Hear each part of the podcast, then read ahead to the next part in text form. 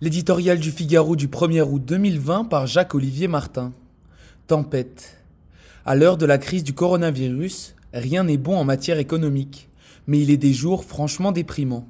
L'INSEE a annoncé vendredi la pire récession depuis sa création, au lendemain de la Seconde Guerre mondiale. En trois mois, la croissance a ainsi sombré de 13,8%. Sur le front des entreprises, les résultats à mi-année sont catastrophiques pour nombre de fleurons, Renault et Air France, dans lesquels l'État a apporté en urgence des milliards d'euros sous forme de prêts et de garanties, affichent des pertes abyssales.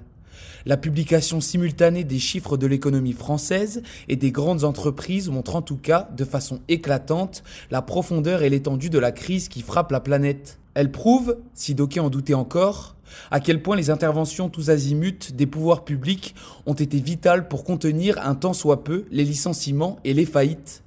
Mais sauver ou même atténuer la chute n'est pas guérir. Cette tâche immense qui ne fait que commencer revient aux entreprises. Des restructurations profondes sont déjà engagées chez celles qui sont le plus en difficulté.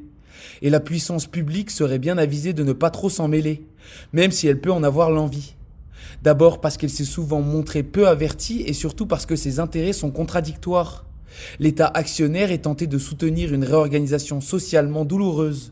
L'État protecteur rêve de limiter la casse sociale. Les entreprises sont agiles et doivent agir sans perdre une seconde pour se soigner et espérer rebondir.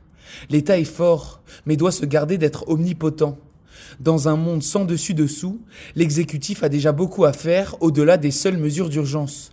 À lui de fixer le cap, le retour d'une croissance robuste, innovante et plus écologique, et de déployer un plan de relance efficace et à la hauteur de son ambition. Dans la tempête, à chacun sa place et surtout, à chacun son rôle.